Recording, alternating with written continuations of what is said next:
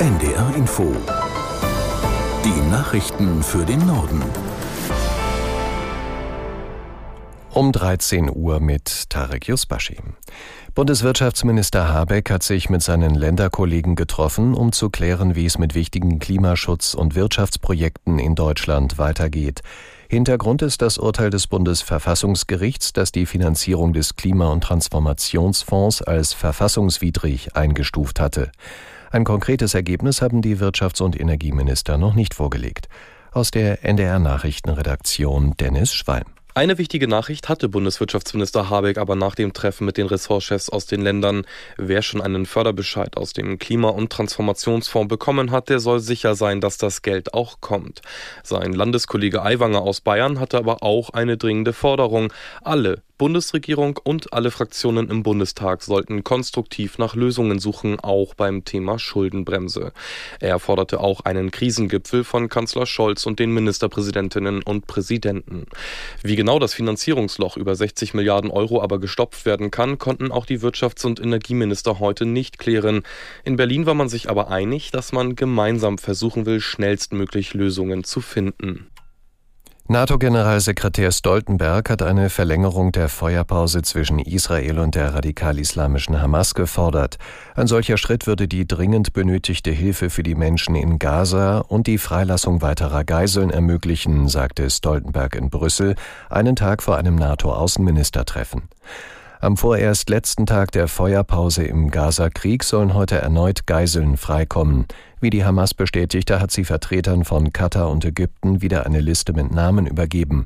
Bisher kamen 58 Geiseln frei, unter ihnen acht deutsche Doppelstaatsbürger.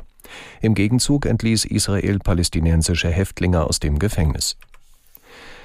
Bundeskanzler Scholz will in diesen Minuten in Berlin mit Vertreterinnen und Vertretern der Automobilwirtschaft zusammenkommen.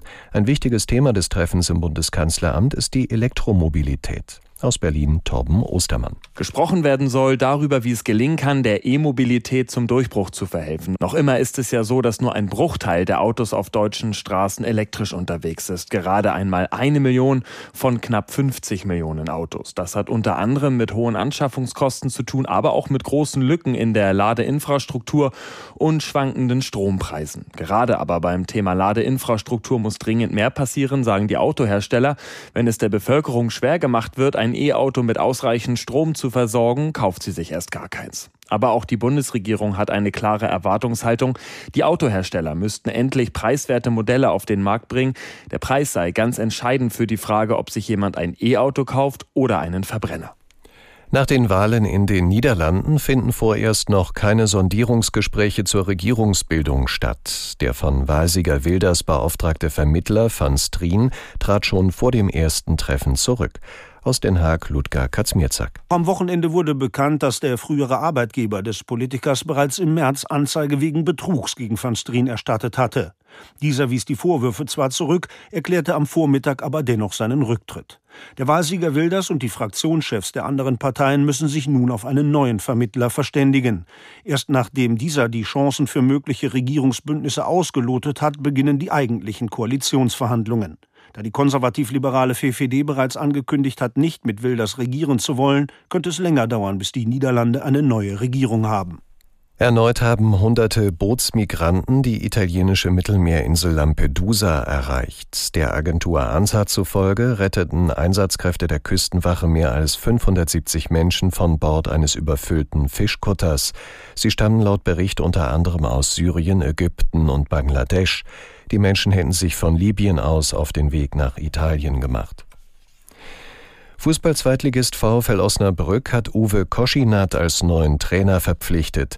Der 52-Jährige leitete am Vormittag seine erste Trainingseinheit an der Bremer Brücke. Osnabrück steht nach sieben sieglosen Spielen in Serie auf dem letzten Platz der Zweitligatabelle. Vor knapp zwei Wochen hatte der Club Aufstiegstrainer Tobias Schweinsteiger entlassen. Und das waren die Nachrichten.